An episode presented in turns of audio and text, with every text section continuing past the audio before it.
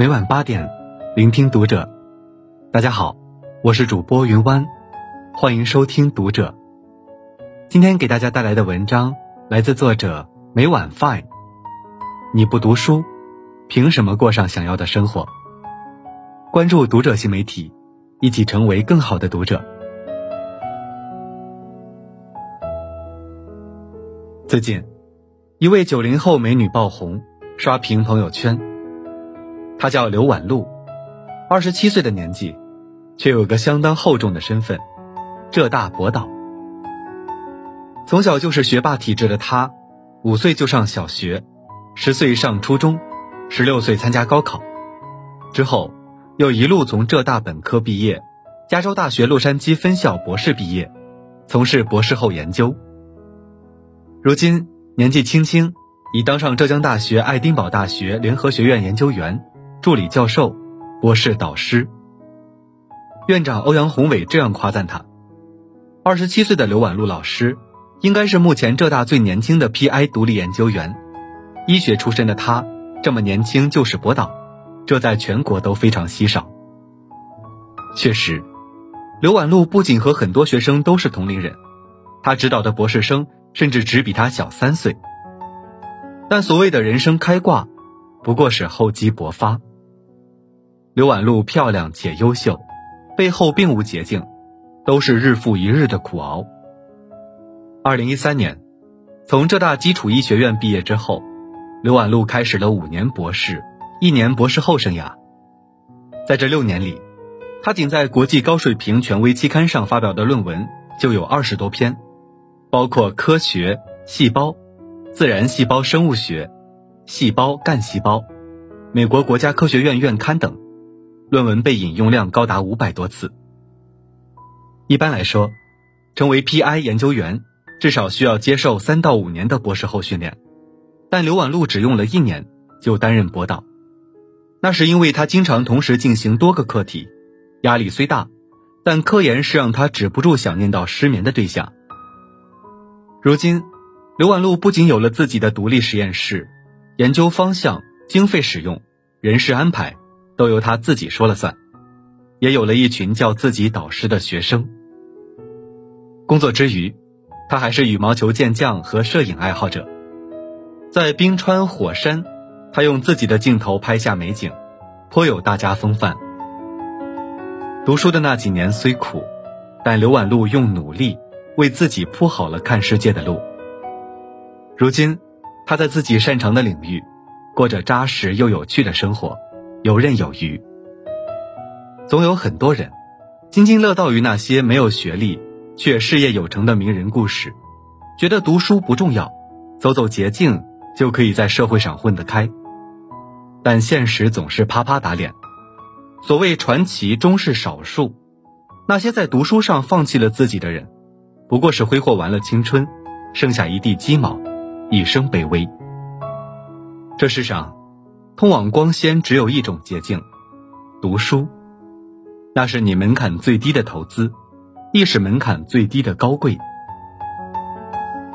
看过网上一个统计，知名企业家几乎都毕业于名校。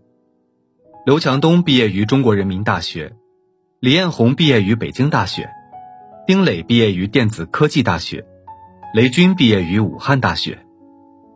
IPIN 人工智能公司曾统计发布过一份毕业五年大学生的平均薪酬统计表，其中显示，2016年，平均月薪过万的三十九所高校中，985、211就占了三十个。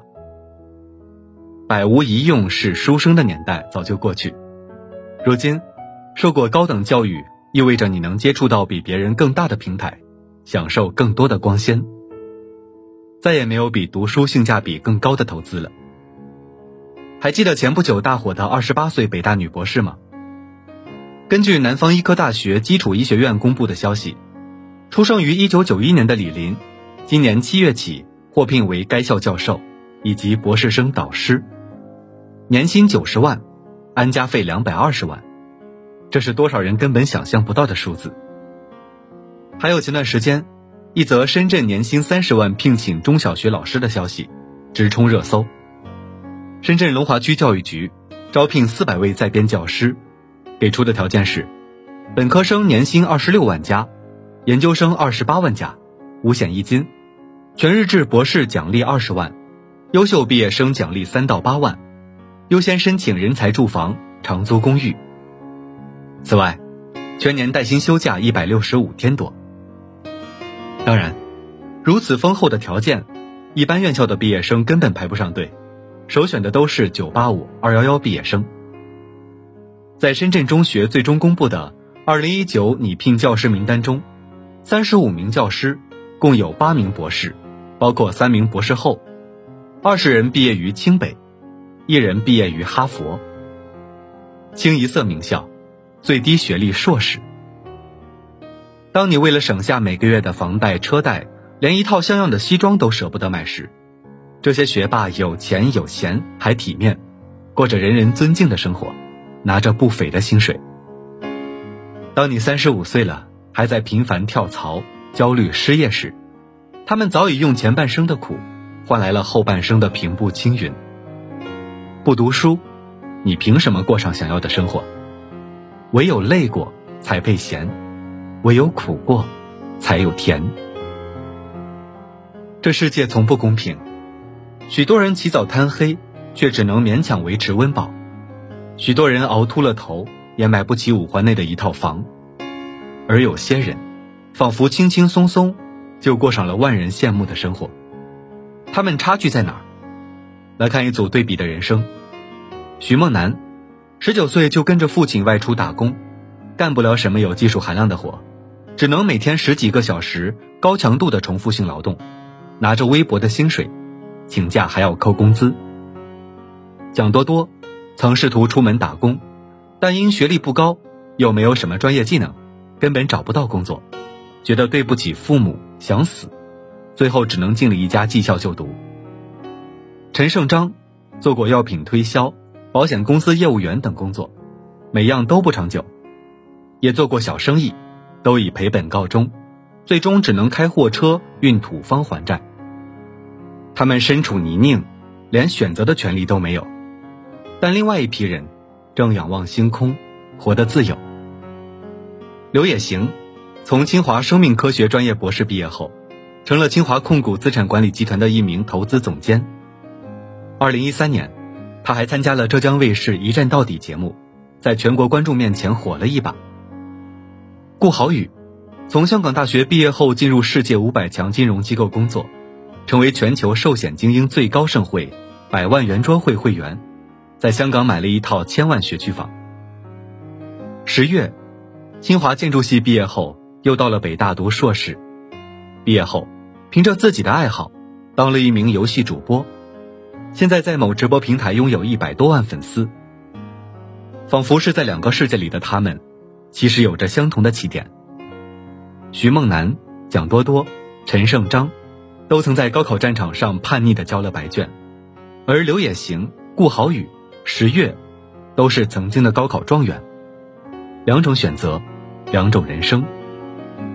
全国的每所学校，每天都在上演着这样的戏码：一群女孩聚在一起，聊恋爱、聊化妆、聊韩剧；一群男孩聚在一起，打游戏、抽烟、拉帮结派。他们以为这就是青春该有的疯狂。嘲笑着那些埋头苦读的学生，但几年后，那些书呆子去了大城市，上了名校，举着香槟参加晚宴，与同样优秀的男友频繁的欧洲游，而他们却在考虑要不要去大专，要不要离家打工。龙应台曾对儿子安德烈说：“孩子，我要求你读书用功，不是因为我要你跟别人比成就，而是因为我希望你将来会拥有选择的权利。”选择有意义、有时间的工作，而不是被迫谋生。这是一个知识为王的星球，你读过的书都会成为对抗世界的铠甲。当你赤膊上阵，命运这位劲敌只会把你打得遍体鳞伤。你才知道，现在能用汗水解决的事，到那时用泪水也解决不了。超级演说家中，刘媛媛说过一段话。我们大部分人都不是出生豪门，都要靠自己。命运给你一个比别人低的起点，就是要告诉你，让你用一生去奋斗出一个绝地反击的故事。我们该感激，这个时代，寒门照样可以出贵子。世界给我们最好的捷径，就是读书。当你吃过读书的苦，才知道，这世上有太多美好的风景，唯有登上知识的高山才能看见。当你吃过读书的苦，才知道，人生其实并没有那么难，只要你在学习上没有偷过懒。所以，不要再问读书有没有用，在该读书的时候努力，在该拼命的时候付出，真的是为了遇见更好的自己，过上更好的生活。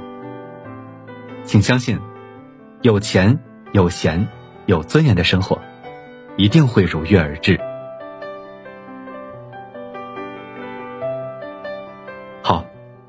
今晚的内容就分享到这里，感谢您的收听。如果您喜欢这篇文章，不要忘了在下方点赞哦。我是云湾，我们下期再会。